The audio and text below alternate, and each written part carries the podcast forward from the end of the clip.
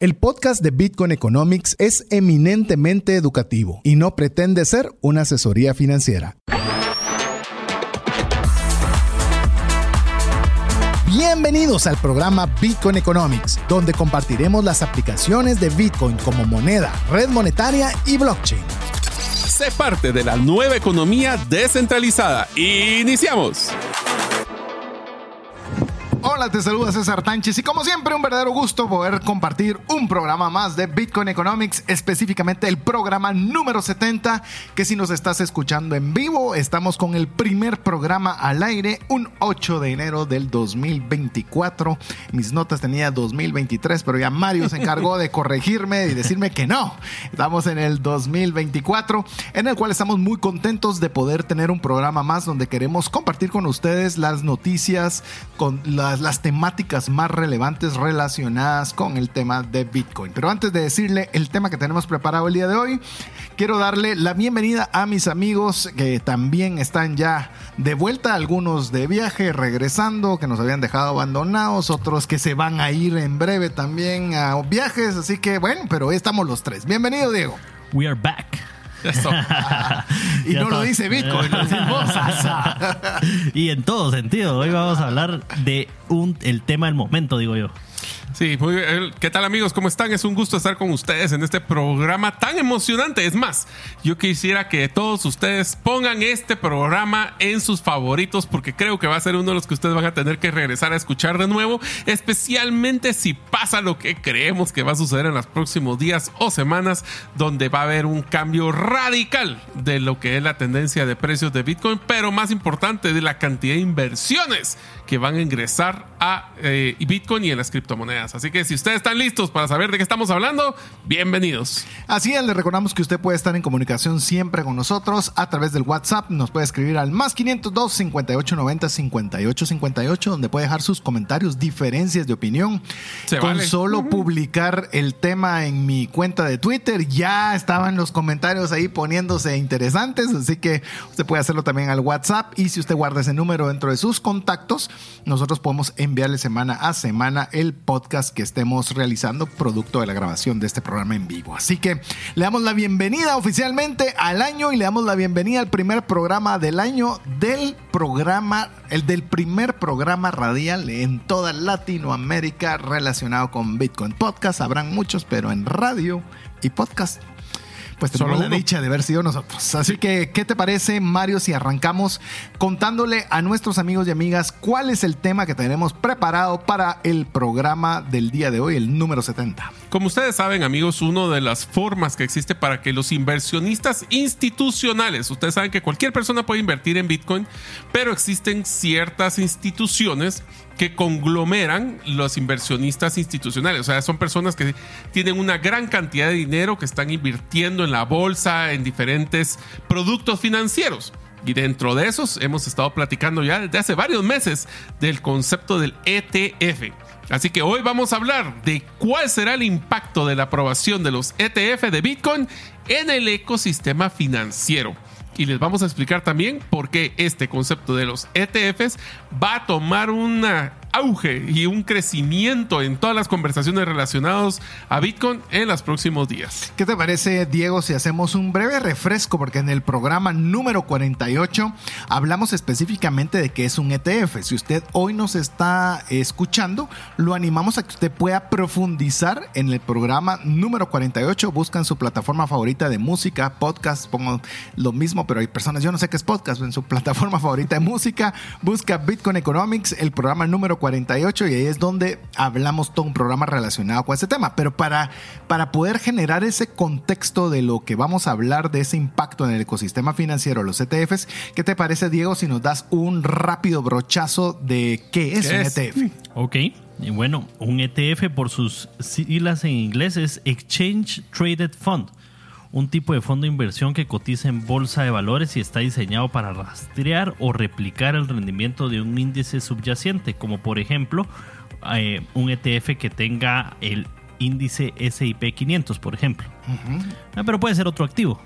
Perfecto, un ETF también es un tipo eh, perdón, un ETF de Bitcoin es un tipo de ETF que tiene por objetivo rastrear o replicar el precio de Bitcoin. Como bien decía Diego, el primero era sobre el Standard Poor's, hay sobre petróleo, hay sobre Oro. licor, sobre oro, hay sobre mil cosas. Y ahora, llamemos lo novedoso, es que va a ser sobre Bitcoin, que es obviamente la criptomoneda más conocida, más valiosa para mí. Hasta no me gusta ponerla ya ni en las categorías de las criptomonedas, pero está dentro de esa línea. Y esto permite, como bien lo decía Mario, que los inversionistas puedan obtener exposición al mercado de Bitcoin sin poseer directamente la criptomoneda y con una certeza financiera y legal. Es- Lo que les da una, un- un- algo muy atractivo para, principalmente para las empresas. Yo creo que el factor número uno que va a tener el ETF es que va a tener el aval de la institución que regula este tipo de inversiones, que es la SEC. Y esto lo que va a significar es de que las empresas y las personas individuales, inversionistas, grandes inversionistas en Estados Unidos y en el mundo, van a tener ahora una herramienta con una, le llamo garantía, pero una confianza de que ha pasado un proceso de regulación y revisión más estricto el poder invertir en Bitcoin. Recalco lo que dice César. Esto no es que una persona abra una billetera y compre, es que va a comprar un producto financiero que es un ETF para poder utilizar y ser, esto es lo simpático, para poder accesar esa volatilidad que tanto eh, le da eh, como que incertidumbre a las personas porque sube y baja el precio de Bitcoin, pues para un inversionista institucional una volatilidad puede ser algo muy positivo porque puede tener ganancias rápidas eh, de la volatilidad que está generando Bitcoin.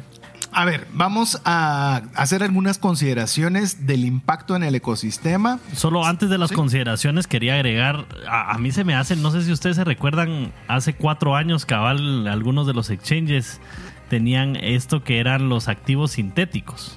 ¿Verdad? Que era, digamos, tener acceso, era básicamente lo mismo, ¿verdad? Uno compraba, digamos, eh, una acción sintética de Tesla, por ejemplo, pero uno no tenía ninguna acción de Tesla. Uno lo que tenía era, eh, digamos, un... Un una papel, acción, sí. ajá, un papel que decía que yo iba a estar expuesto a los retornos que Tesla tuviera, ¿verdad? Y que y el problema con eso fue cómo, cómo estaba respaldado. Y yo creo que por eso es importante hablar de, de las, de, las, de las consideraciones. Bueno, es solo para ampliar el punto muy bueno que vos estabas mencionando, Diego. Es que si usted tiene un fondo mutuo, usted no tiene las acciones del fondo donde usted está invirtiendo. Así es. Usted tiene, como bien dice Diego, un papel que dice que usted va a estar expuesto a la ganancia o a la pérdida de determinada acción o de determinado fondo. Sí. Es como un Eh, indexado. Es un, index- Es un indexado. Es un indexado, pero, pero- vos no sos el que tenés la propiedad de los activos. Vos simplemente te van a reflejar una ganancia o pérdida de ese activo. Si, si está regulado, digamos que eh, en teoría las personas a las que uno le está entregando, eh, digamos, el dinero, eh, deben comprar este activo por lo menos en una Hay proporción. algunos que podés comprarlo y otros que no. Y lo interesante del ETF de Bitcoin es que es al contado. Es Sí. decir, no es de que yo digo que tengo Bitcoin. Debo de tener el Bitcoin respaldando cada una de las inversiones que se realizan. Y es que ese era el problema Mm. con estos activos sintéticos que tuvieron los exchanges, principalmente en Estados Unidos, porque ellos decían, bueno, yo te voy a pagar los retornos de Tesla, pero yo lo que estoy haciendo con ese dinero que me estás dando es ponerlo en Bitcoin, por ejemplo. Correcto. ¿Verdad? Y, y de ahí estoy sacando los retornos para pagarte lo de Tesla. Y el Pero riesgo nunca de eso- hubo una acción de Tesla. No, y el riesgo de eso es de que, digamos, podía ser que de repente a Tesla le fuera muy bien y a Bitcoin no, por ejemplo. Y adiós tu Y, y entonces ahí sí ya no tenían cómo pagarte regreso, pues. ¿verdad? Ese es uno de los problemas de los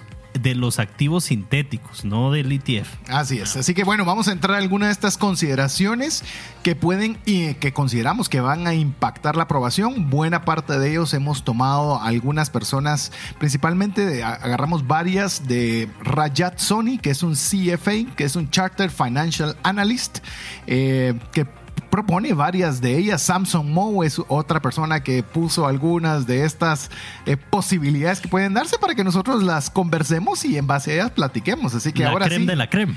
Ah, Los que sí saben de qué están hablando. Te, te podría decir que son soldados de primera línea, ¿verdad? Sí, Por pues, ejemplo, un sí. Samsung Mo, que el- el- si vos lees su Twitter le tiran y responden, pero ¿quién más cercano de él a gobiernos Sí. en el mundo de Bitcoin? ¿En cuántas hasta, hasta en el Banco Central de Guate se ha sentado? Exacto, entonces de alguna alguna forma puede uno pensar que tiene alguna información que quizás vos y yo no la tenemos. Así que Correcto. arranquemos con la primera consideración y conversémosla. Ok, los ETF significan que las grandes instituciones que antes no podían poseer Bitcoin debido a las dificultades tecnológicas para hacerlo, ahora podrán poseerlo con un custodio que guarde sus monedas. No todo el mundo quiere comprar Bitcoin y mantenerlo bajo custodia. Los fondos de pensiones y las compañías de seguros no quieren preocuparse por almacenar sus Bitcoins de forma segura.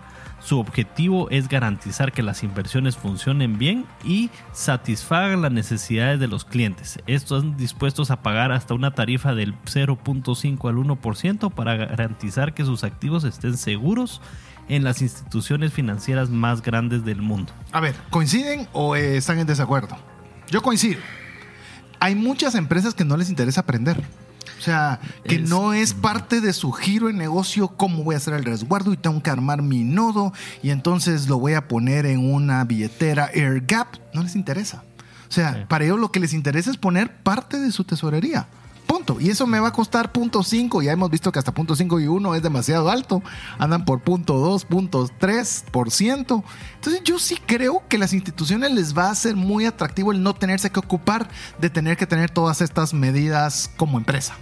Yo creo que te estoy de acuerdo, pero por un factor adicional, que es ¿Por qué es que las empresas les gusta, por ejemplo, comprar productos certificados? Que tengan un ISO, que tengan una, un Six Sigma, yo qué sé, que tengan algún tipo de certificado de una metodología, de algún tipo de resguardo.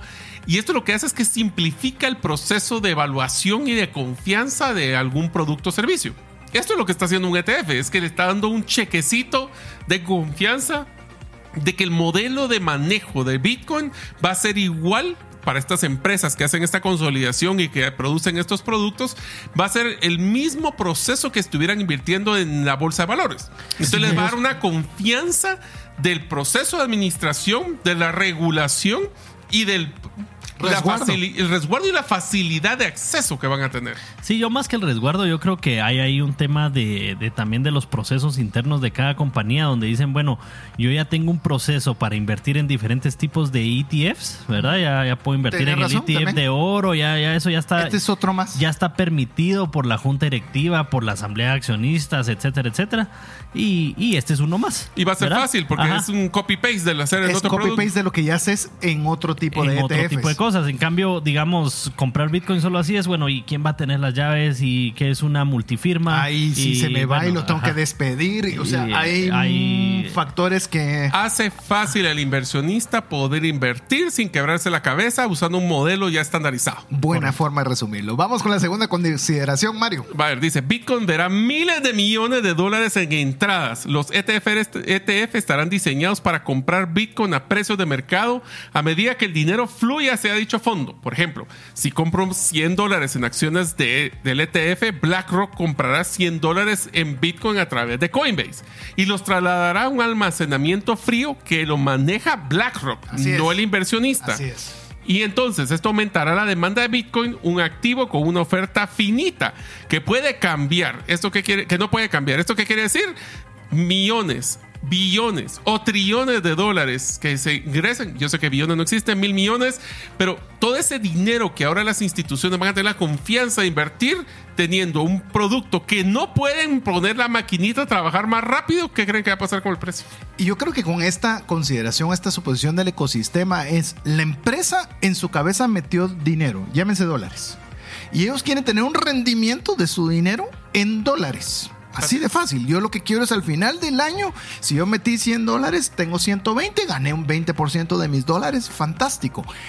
Lo interesante de estos ETFs en- eh, al contado es que en este caso BlackRock, por el, el ejemplo que vos mencionabas, tiene que comprar los 100 dólares equivalentes en Bitcoin. Esto hace que cuanto más se compre de un activo escaso, lógicamente va a ser que, llamemos, el precio tienda a aumentar por la excesiva demanda que puede ingresar. Y yo no sé, y esta es más una pregunta, ¿verdad? Pero no estoy seguro si, si es uno a uno. Es decir, yo uno a tengo- uno. Es uno a uno. 100% seguro. Va, pero entonces yo les digo una cosa Uno que a me parece interesante. Perdón, solo voy a aclarar. Uno a uno significa que por cada dólar que diga que tenga en Bitcoin debe existir la compra de ese dólar eh, de Bitcoin. Por eso incluso se estima que una vez aprobados los ETFs, van a entrar todos estos grandes fondos a comprar anticipadamente. Porque no es dame primero el dinero y de ahí compro. No, yo tengo que tener el respaldo de todo aquello que me querrás comprar. Que aquí entre nos no estamos claros de que si no lo están haciendo Ya ya. lo hicieron, Sí, ya quizás. lo hicieron. Sí. Entonces, hicieron. mire, pues, esta es bien interesante. Imagínense que ustedes son un inversionista que, que ya trabaja con BlackRock. Ustedes lo que va a venir esta empresa y va a decir, bueno, jóvenes, ustedes quieren invertir, perfecto, tienen 100 millones de dólares. Pues les tengo tres opciones. Podemos irnos a lo más seguro, que es un SP500 o bonos del Estado, cositas así. Nos vamos a un segundo que ese te va a dar un 6%, 8% promedio que han estado más o menos de retorno. Nos podemos ir a las empresas de las, de las SP 5000, que entonces ya nos va a ser un 8, sino que porque ya es más volátil, hay mayor riesgo, hay más incertidumbre, pues entonces en ese en vez de 8 te voy a dar un 15. ¿Y qué tal si les digo que hay una tercera opción ahora que va a ser en Bitcoin, que en vez del 15 te vamos a ofrecer un 30? Y ellos no van a estar esperando así como que digan que de aquí a fin de año es, le pegan al 30 y salen. Entonces, esto va a generar una volatilidad superior, pero va a generar una inyección de dinero muy fuerte. Antes de ir a la pausa, solo quiero sumar a lo que vos decías, Mario.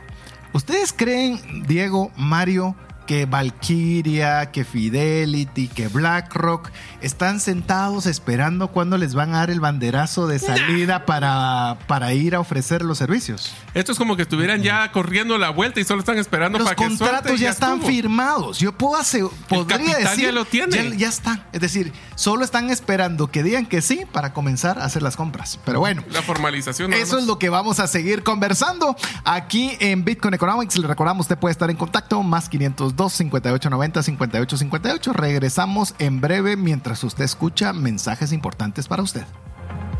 Tus clientes se confunden de tu propuesta única de valor y por ende te comparan únicamente por precio. Tu embudo de ventas no está generando los prospectos que necesitas. Tu estrategia y tu cultura no generan el compromiso de tus colaboradores a la ejecución. En Gerente de los Sueños te acompañamos con herramientas prácticas, simples y relevantes para acelerar tu negocio. Pide tu cita en la página gerentedelosueños.com.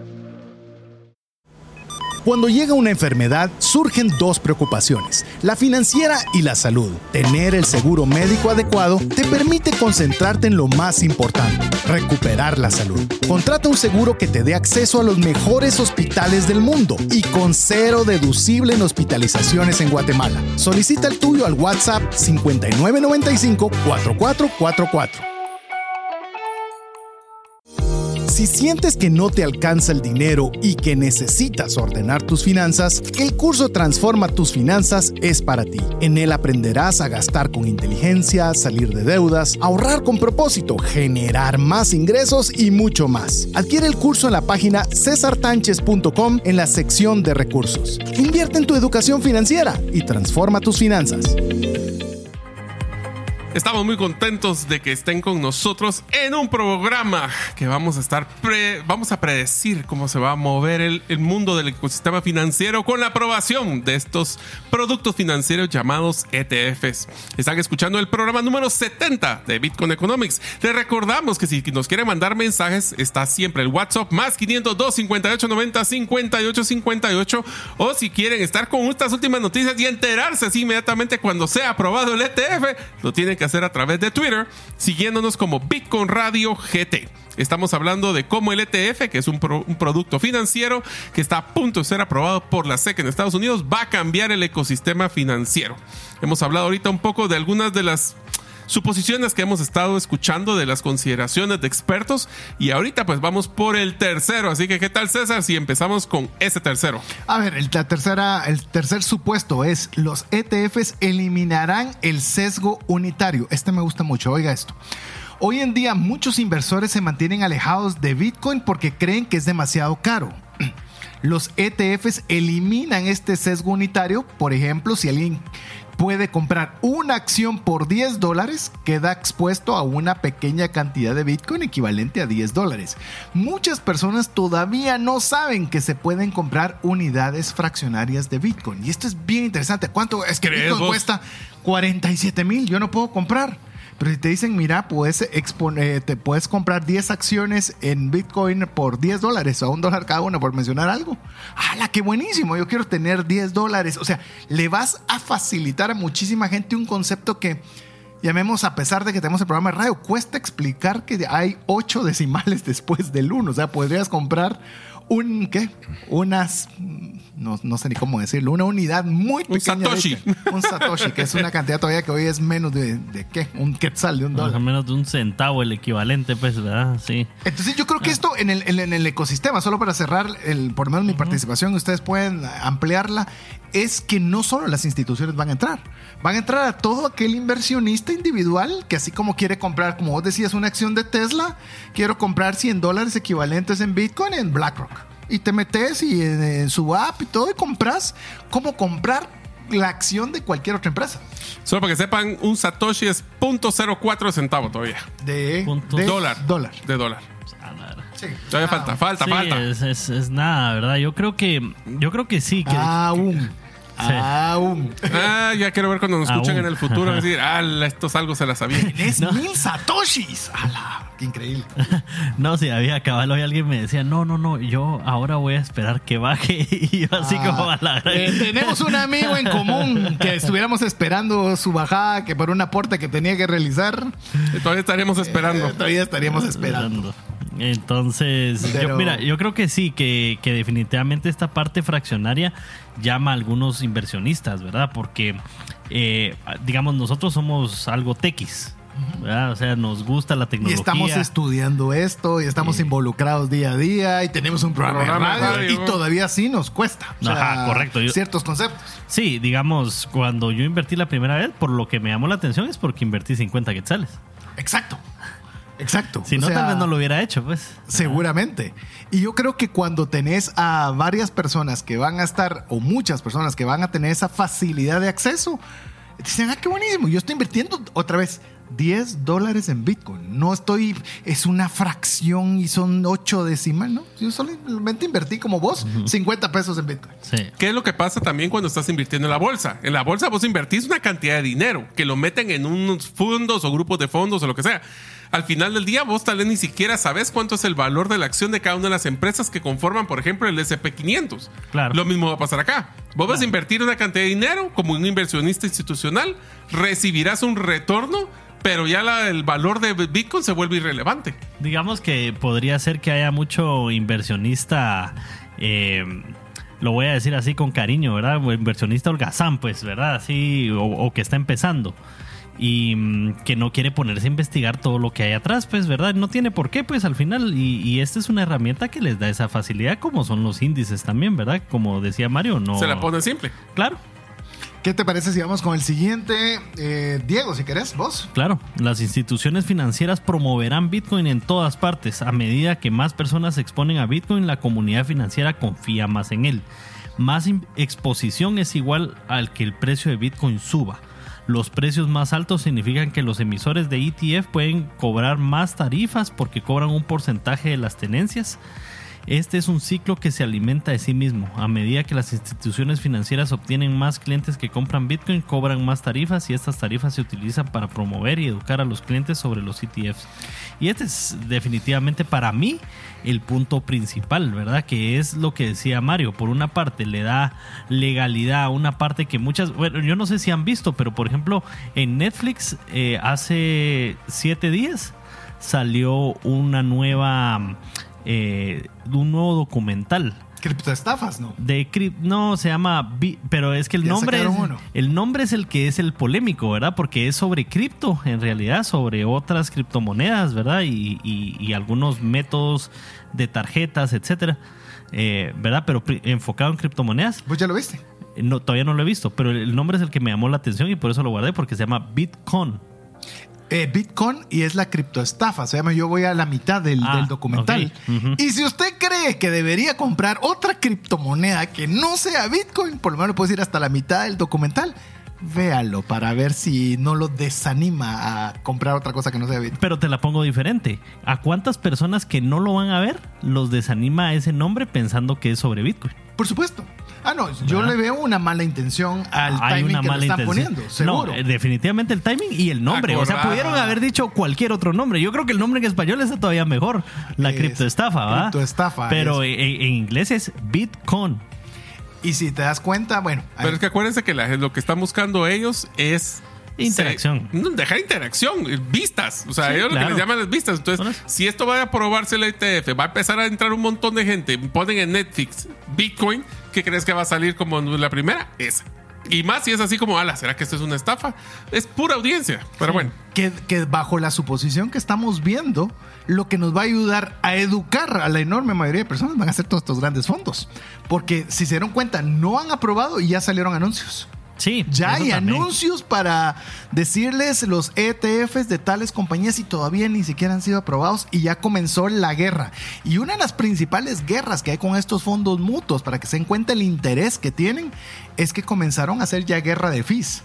Es decir, están, se habían sacado una serie de fees, que eso es información pública, y todos los comenzaron a bajar hasta abajo. Es decir, eh, van a pelear con uñas y dientes a, a tratar de poder tener la mayor cantidad de clientes posibles para sus ETFs. Y es que yo creo que hay, mm, bueno, vimos ahí los datos de, por ejemplo, los ETF de oros y todo eso. Sí hay una fuerte predisposición a que, al que agarran la mayoría de clientes al principio ya no se cambian. Y si miras el resto de ETFs, hay, digamos, porcentajes de mercado de hasta el 70-80%. ¿Verdad? Entonces no es una cosa así como que todos van a tener el 10% del mercado, sino Va. definitivamente hay alguien que va a tener el 70% y no lo van a mover. No, Porque el de El oro, que pega primero es el único que pega. eh, el- los porcentajes de mercado de oro no se han movido en 10 años. Va, Del ETF de oro. Te lo voy a poner así. Utilicemos el ejemplo del ETF de oro. Imagínate que la única forma de poder comprar oro era literalmente físicamente ir a comprar tu joya de oro. Y ahora quieren invertir en es el mismo concepto que lo que va a hacer con el ETF de Bitcoin. Es un producto que tiene una volatilidad que está generando un que es, que es limitado. Entonces es un recurso que tiene que se aprecia. Volatilidad negativa, pero sí. Eh, Bueno, en ese caso sí. Pero lo interesante es de que las personas no quieren invertir en un lingote de oro para tenerlo en su casa. No. Entonces los inversionistas institucionales lo que quieren es un retorno. Ese es, su- ese es el negocio de ellos. Negativo, pero retorno, en este caso sí. Pero en el caso de cripto, no en el Bitcoin no va a ser así. Ni Sí. tampoco en el de las empresas, como lo que es en, las, en, el, en el mercado bursátil. Entonces ellos quieren un retorno. Y ellos van a apreciar y van a medir. Acuérdense que el, el enfoque de un inversionista institucional es riesgo-retorno. Así es. Así de sencillo. Si es alto riesgo, quiero un alto retorno. Si voy a invertir en Bitcoin, lo quiero hacer de una forma lo más segura e institucional posible, con el mejor retorno posible. Y garantía de dicho retorno en lo posible. Y buena parte va a ser parte de su diversificación, en lo cual puedes decir, bueno, que mantener el 99% en lo que se te dé la gana Que y, ese es y otro de las- un 1%. Pero claro. esa, es, esa es una de las cosas que quiero que todos los oyentes se lleven en la cabeza. Aquí no es de que todos van a sacar su dinero de las, inversioni- de las inversiones que ya tienen. No. Esto es que van a agarrar como que nosotros estuviéramos invirtiendo en alguna de estas 100 pesos. 100 quetzales en una cripto por fregar porque estamos tratando de, de por, por molestar o por jugar para el inversor. Eso es lo que van a hacer ellos. Entonces, ese pedacito del 1% Ufa. que fuera BlackRock, y hablamos de que es casi que medio, 5 mil Trillón. billones. Eh, si son 5.3, no, tienen 9.3 trillones en Vaya. assets bajo administración. son 5 mil millones que le meterían al. y a este- principal eh, accionista, o uno o dos, de por lo menos la enorme mayoría de las empresas Standard Poor's 500. y eso significa de que crecería un 50% el market cap de Bitcoin el día de hoy. Imagínate. Así es. En Sería una, impresionante. Con uno de estas instituciones, no digamos ya todo el montón que está atrás. ¿va? Bueno, vamos a hacer una nueva pausa. Todavía tenemos varias suposiciones interesantes. Para variar si nos escapa el tiempo y que queremos conversar de mucho, pero al menos queremos dejarle varias para que usted pueda ver el impacto en el ecosistema cuando lleguen a aprobarse estos ETFs de Bitcoin. Vamos a pausa recordando que usted puede escribirnos más 502 5890 5858. Si sientes que no te alcanza el dinero y que necesitas ordenar tus finanzas, el curso Transforma tus finanzas es para ti. En él aprenderás a gastar con inteligencia, salir de deudas, ahorrar con propósito, generar más ingresos y mucho más. Adquiere el curso en la página cesartanches.com en la sección de recursos. Invierte en tu educación financiera y transforma tus finanzas. ¿Te gustaría establecer si el invertir en criptomonedas es para ti? En el libro 10 razones para invertir en criptomonedas y 5 para no hacerlo, aprenderás de forma simple, amena y práctica los conocimientos básicos sobre esta forma de inversión. Adquiere el tuyo al WhatsApp 2433-4589 o en las principales librerías del país. Si vives fuera de Guatemala, búscalo en Amazon. ¿Sabes que muchos de tus procesos de control, trazabilidad y automatización pueden hacerse de forma más eficiente, rápida y confiable, todo a través de blockchain? Esto lo hacemos en tres simples pasos. Conocemos tu necesidad, desarrollamos tu plataforma en blockchain y te acompañamos en la implementación efectiva. Conoce cómo esta tecnología mejorará tus resultados. Haz tu cita en blockchainlatam.gt. Queremos agradecer cada uno de los mensajes que usted nos envía, más 502 5890 5858. Estamos conversando sobre el impacto de la aprobación de los ETF de Bitcoin en el ecosistema financiero, programa número 70. Y vamos directo con el próxima, la próxima consideración de lo que podría suceder, que es que veremos dinero saliendo de otros activos hacia Bitcoin a medida que el dinero sale de activos como acciones y bienes raíces, el valor de esos activos disminuirá debido a que tienen una menor demanda. Al mismo tiempo, el precio de Bitcoin aumentará debido a la mayor demanda de la oferta limitada. A ver, ahí está bastante interesante. espérate, espérate, espérate, espérate, Ya sabía que esto iba a ser controversial. La, la, llamemos la premisa es, si vos miras como empresa que te está tirando un retorno del 20-30%, vas a aumentar tu posición porque estás viendo que estás teniendo un buen retorno y pudiese ser en detrimento de otras acciones o en detrimento de bienes raíces. Del oro que te está tirando menos Exacto, pero escucha esto. supongan, supongan que eso suceda, supongan que eso suceda. Eso sería hasta benéfico porque haría que los bienes raíces realmente bajen de precio y sean un costo más accesible. Sería interesante. No me parece descabellado. Yo pienso que no necesariamente el que crezca Bitcoin disminuye en otras cosas. Creo que los capitales pueden crecer simultáneos y no en detrimento uno del otro. Pero es un escenario posible. ¿Vos qué pensás? Vos, vos eres que estabas en contra. Yo no estoy de acuerdo con eso. O sea, sí estoy de acuerdo que definitivamente va a haber recursos que se van a asignar a Bitcoin, pero yo no creo ni de chiste que tengan en una mente de una inversionista que el riesgo de una criptomoneda como Bitcoin comparado con invertir en bienes inmuebles sea comparable. Ellos lo que creo es que van a tener una diversificación de lo cual el menor cantidad de dinero va a estar enfocado en Bitcoin para buscar un mejor retorno y aunque tengan un buen retorno no creo que sea, ah, eh, que sea dinero que se lo van a quitar y si lo van a quitar va a ser en minoría también en por los fondos. Entonces yo creo que lo que va a pasar es que los otros se van a mantener estándar y Bitcoin va a crecer. Pero no creo que va a ser, eh, le va a robar mercado le va a robar capital a los juegue otros. con tu suposición. ¿Eso lo estás pensando ahorita, uno o dos años? ¿A diez? Ahí sí está diferente. Ajá. En el horizonte de tiempo podría ser. Sí, porque podría ser. Cuando ya tengas una, una historia comprobable de inversión, ahí ah, sí. Te diría que tres años para adelante. Tres años para adelante. Sí, yo todavía te tiré diez. Ya tres años es bastante rápido. Así es. ¿Vos qué pensás? Yo, estoy en medio porque si bien, digamos, em, lo que decís es cierto, ya con una eh, historia de inversión comprobada eh, es más fácil, digamos, eh, nosotros que hemos estado uno o dos bullruns, ¿verdad? Y también Bears. y largos. Y, Bears, ajá. Entonces, aquí nos han toreado, nos han tirado pasos, aspas con no sé, todo. Entonces, digamos, ahí puedes empezar a, tomar decisiones de quitarle a un activo y ponerle a otro. Y creo que, que cada uno pues lo ha tenido en su, en su vida, ¿verdad?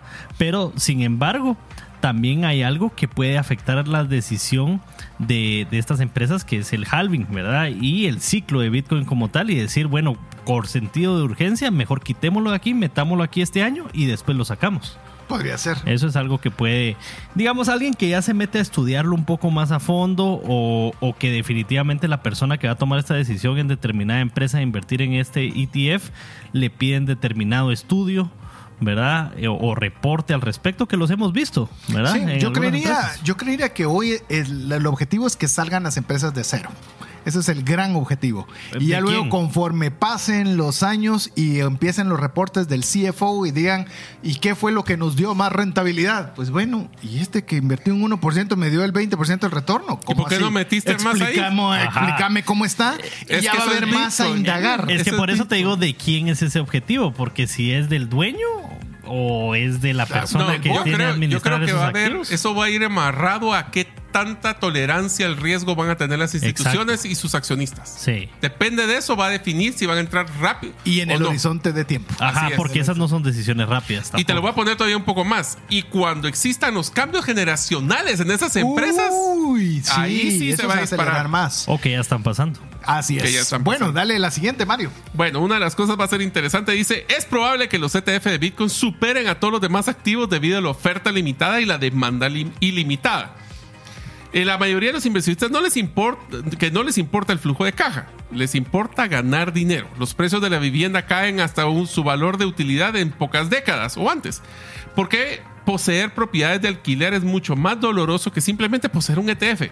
Los inversionistas de ETF de Bitcoin verán aumentar el valor de sus carteras mucho más rápido que cualquier, eh, cualquiera que invierta en otros activos como acciones y bienes raíces. Que sin querer es lo que estábamos comentando. Sí, pero ahí metiste un factor adicional y es donde sí creo que va a haber un factor donde sí va a haber un cambio radical es en los inversionistas que compraban inmuebles para renta o para alquiler. Sí. Porque el riesgo de la volatilidad del precio de ese inmueble más el riesgo de los inquilinos y que te hagan pedazo las cosas, Riesgo de gobierno. Más la, barrera, no, de Guatemala, más riesgo impuestos, la- más, más la barrera de salida que es bien alta. La barrera de salida. Mala barrera. Entonces yo creo que entre el concepto de liquidez y buen retorno, esos sí son los primeros que van a pegar el brinco. Y yo creo que siempre va a estar el famoso, la famoso costo de oportunidad. Decís, voy a meter a comprar una vivienda. ¿Sí? ¿Cuánto puedo tener de retorno de mi inversión en renta? 5%.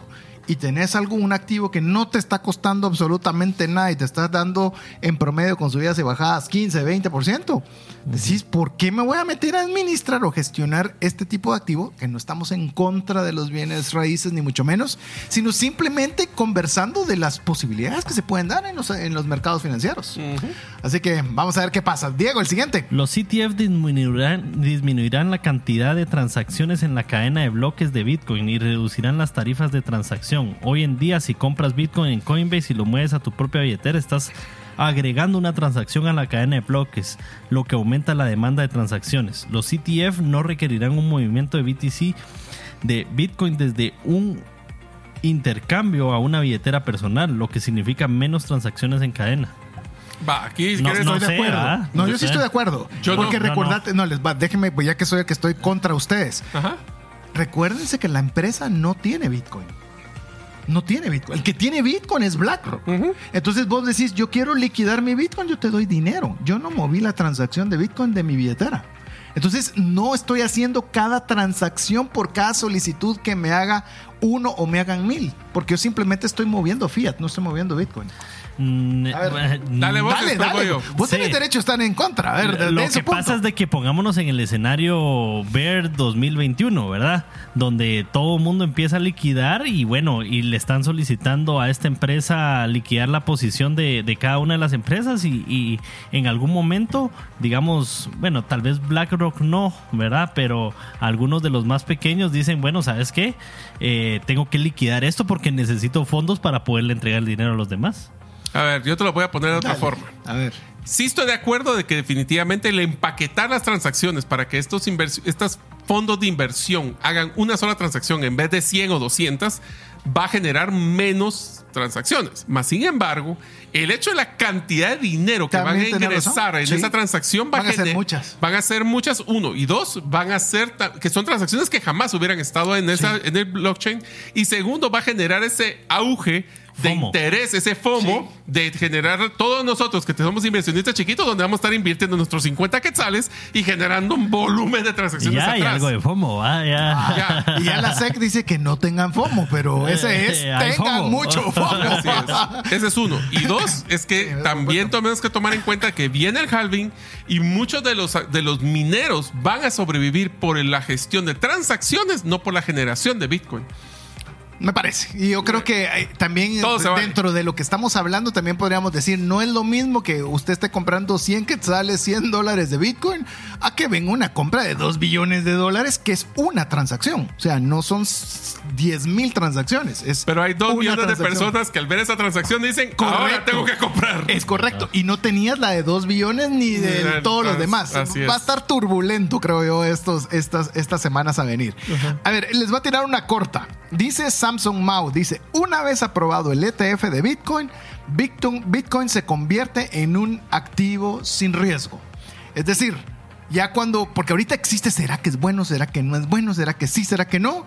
Una vez es un ETF que tiene toda la facilidad y respaldo, creo que le quita el riesgo, llamemos, o la incertidumbre del activo, no tanto la volatilidad, pero sí la- el riesgo del, del- del activo. ¿Ustedes qué piensan? Desacuerdo. Desacuerdo. A ver.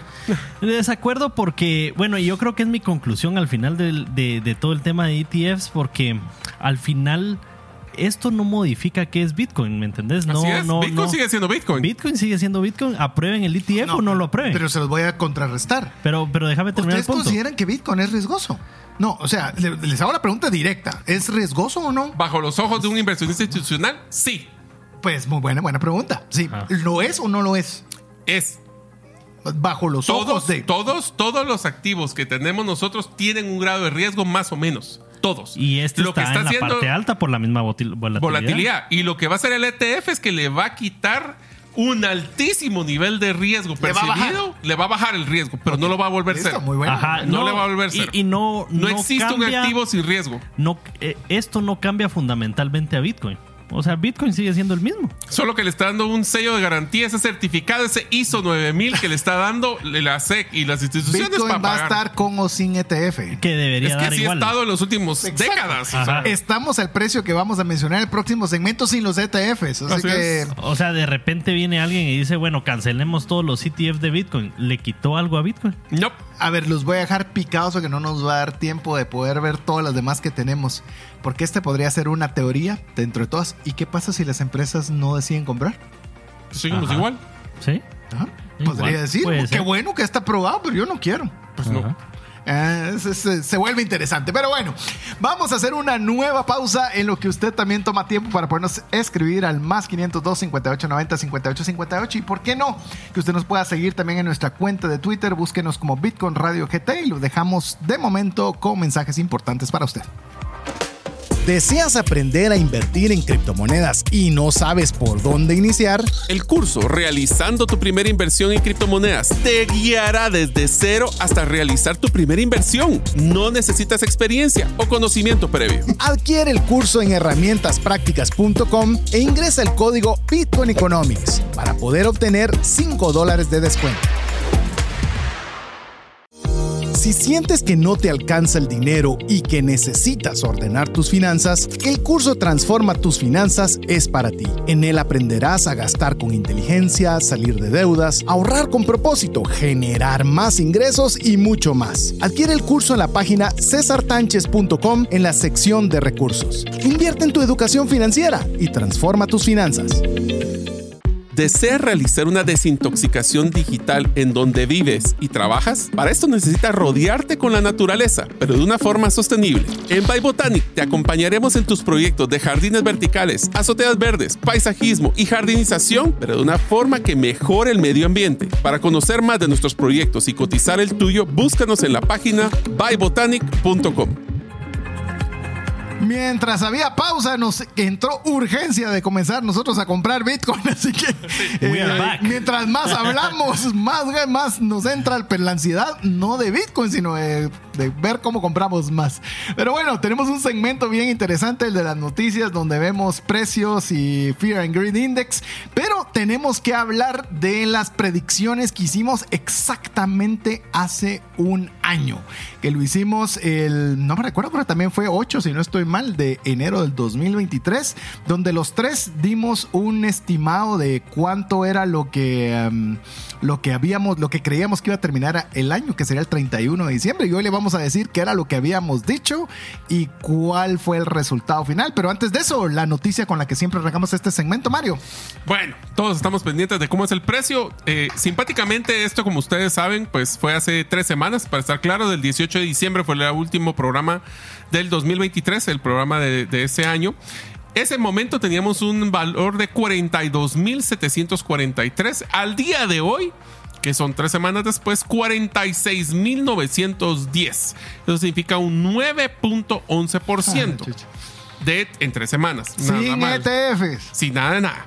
Y segundo es, bueno, al year to date, estamos hablando del primero de enero al 8 de enero, Siete días. siete días, 6.73% de Lo que retorno. te pagaría 1% diario. súper bien por un año. Eso es lo que un CD te pagaría en promedio. Súper bien, ¿no? O sea, Súper es- bien. es- te- bien- muy bien pagado. Recuerda que es en dólares. Ningún banco. Ninguno te lo da. Y ahora yo creo que el FOMO les afectó también el Fear and Greed Index porque ah, en el, en el en el último programa del 2023 estábamos en 73, actualmente está en 71. Sí. Recuerden de que el, el concepto de 50 o más es avaricia, significa que hay una tendencia efervescente del del- de la expectativa de Bitcoin. Menos de 50 pues es miedo. Estuvimos varias semanas en miedo, ahorita ya llevamos varios meses en este modelo de avaricia, así que prepárense porque puede ser que lleguemos a 80, 90. A pero, ver. pero es una calificación menor, ¿verdad? Yo creo que tiene que ver con el bajón que también pegó el, el- el fin de semana, Sí. ¿verdad? Porque el fin de semana habían algunos exchanges que a 41 inclusive. 41, 42. habiendo llegado a 47, entonces se mantiene, se, se- tiene se esa volatilidad. promedió ese, ese Fear and Greed. Bueno, ahora la predicción que teníamos al 31 de diciembre del 2023, que la dimos, oiga 9 de enero. pero la dimos el 9 de enero, aquí está la fecha exacta, la tenés Mario. Cuando dimos la predicción, porque uno- una cosa es decir cualquier número, el precio de Bitcoin era 17.244. Oiga, no- por qué no oiga, invertí más? oiga el momento en el cual las predicciones que nos animamos a dar. Y no, y salía aquel, aquel chavo en el podcast de Joe Rogan diciendo que se iba a ir a cero. Oiga. ese era el momento, No, así. No, y esto. estaban quebrando bancos. También. no, era tremendo. Y el Fear and Greed Index, mira Mario, ¿cuánto estaba el 9 de enero? 25. O sea, y aún así, Mario se animó a decir que el precio de Bitcoin iba a estar en 50 mil 50,000 dólares. Diego eh, fue el más cauto que 32 mil 500, que eso implicaba un 88% de incremento. Ojo, no es poca cosa. Y en mi, y mi- en mi caso, yo indiqué que era el 40, y que iba a estar en 45 mil dólares, que era un 160% de incremento. Y el precio al 31 de diciembre del 2023 fue de 42 mil 560. Así que ganó. César. ¡Eh! Insisto, no me hubiera molestado que ganara Mario. Sí. Para nada. O sea, Ni tampoco Diego, porque hubiera significado Bueno, que seguíamos pudiendo era- invertir. Sí, Eh, yo- me siento así como, como los Dolphins de la NFL, que si usted no ha visto, cabal perdí, eh, pasaron ganando todo el año la división y perdieron, en el último, partido. juego. Pero ni modo, así toca. A ver, pero ahora Y no vamos a hacerlo. no estoy triste, estoy feliz. También por los Dolphins, así es. A ver, mi estimado Diego, vamos a ir obviamente eh, para decir cuál es, otra vez, cuál va a ser nuestra pronóstico para el 31 de diciembre del 2024. ¿Cuál es tu pronóstico de Bitcoin, de precio de Bitcoin al 31 de diciembre? Me voy a tirar los 142.564. 564. Vaya. Mi estimado Mario, porque vos hiciste un análisis, así Sí. que, que ¿cuál va a ser tu número? Fíjate que estaba yo también colocando el. Da, pon el tuyo, yo voy a poner ahorita el mío. No, Ajá. 142 mil, ¿cuánto? 500, 564. ya lo anoté. 564, ok. Yo voy a apostarle irónicamente a uno más bajo. Y te voy a decir por qué.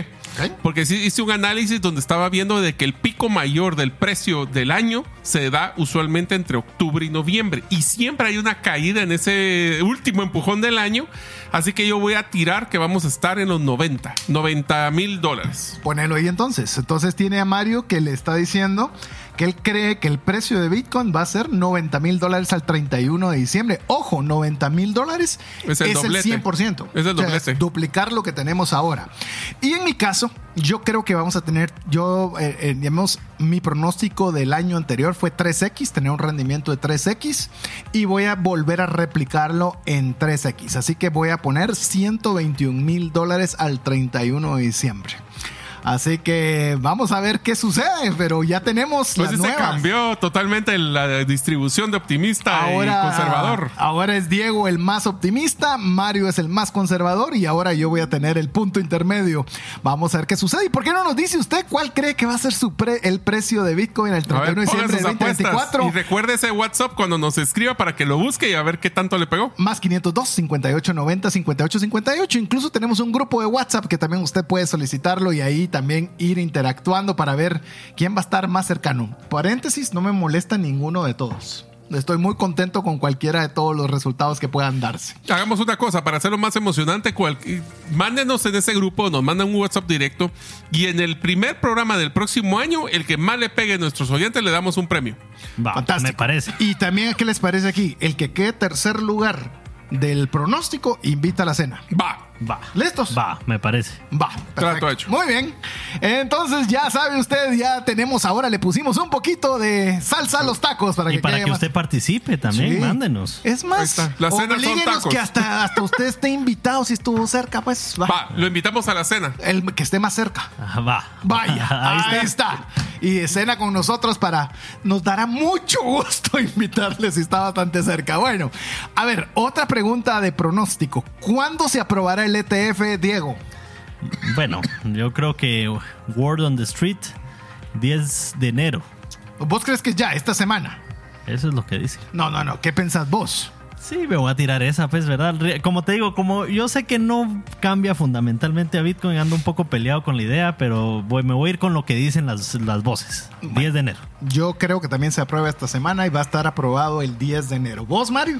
Va, yo le voy a, para que, para que no sean los dos iguales, yo le voy a decir que es el 12 de enero para que sea más fácil. Viernes, así. Viernes, para que sea cierre y así. los mercados. Exactamente. si lo apruebo, Para que no pues, haya chance ni de que respondan nada. Y ahí, ahí el lunes me contarán. así es. Bueno, anótalo por ahí el 12 de enero. Entonces, y esta pregunta todavía es un poco más capciosa.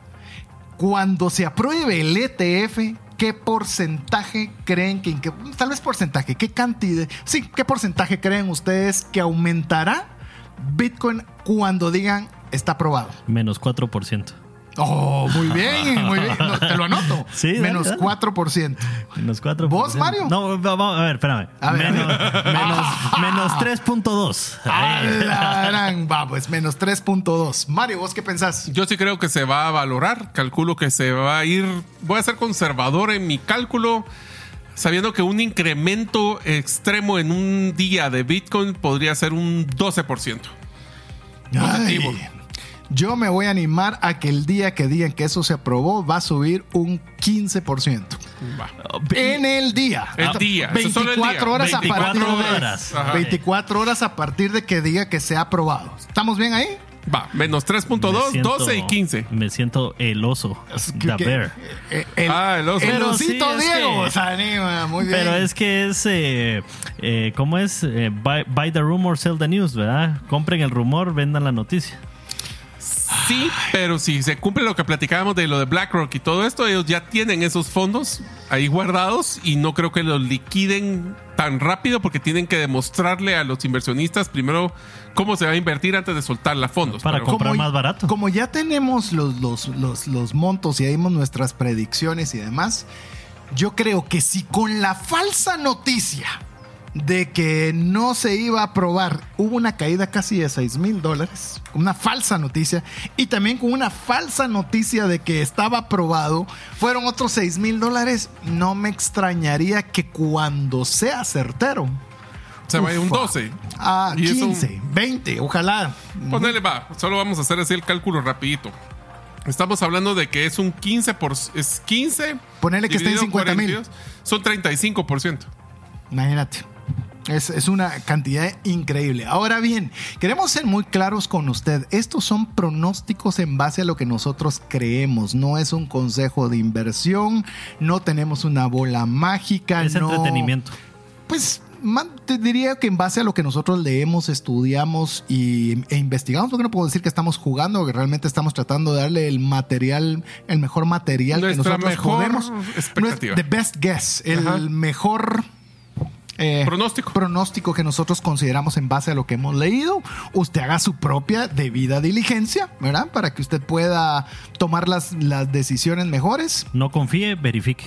No confíe, verifique y le podemos decir en congruencia. Nosotros tenemos, eh, llamemos nuestra creencia y tenemos nuestros recursos. No le estamos diciendo algo que nosotros no hacemos y algo que, ah, que para que lo hagan otros. Es más, lo que nos falta es dinero para, para poder invertir un poco más.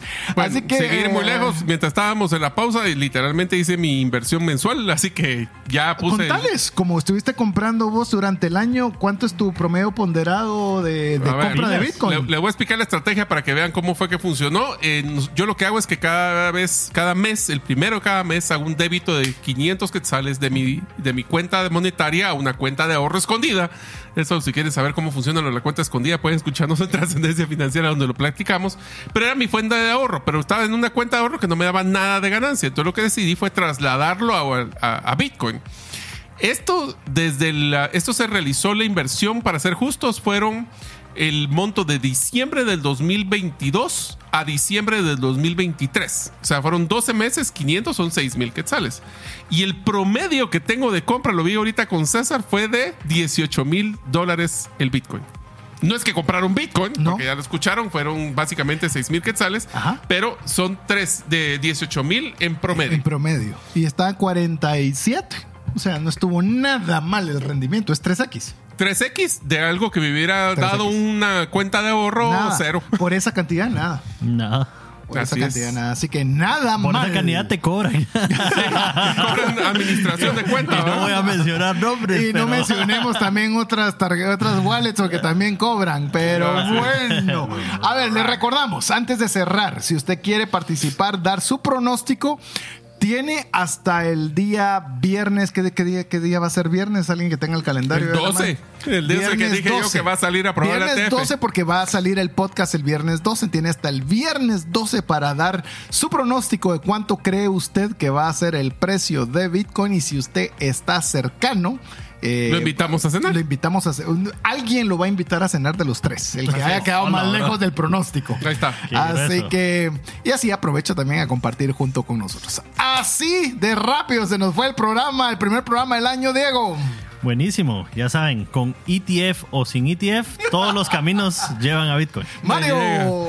Ese es como dicen, Bitcoin is the way. Entonces ahora tenemos un camino claro y esperamos que ustedes, el ETF solo sea un pequeño hincapié para demostrar que Bitcoin es el activo más interesante que tenemos ahora digital. We are Como back. ese sin con dinero, sin dinero, con ETF o sin ETF. Bitcoin hace siempre lo que quiere. Eso. Así que en nombre de Diego Villeda, Mario López Alguero, su servidor César Tánchez, esperamos que el programa haya agregado mucho valor a su vida y esperamos contar con usted la próxima semana, si así Dios lo Mientras eso sucede, que Dios le bendiga.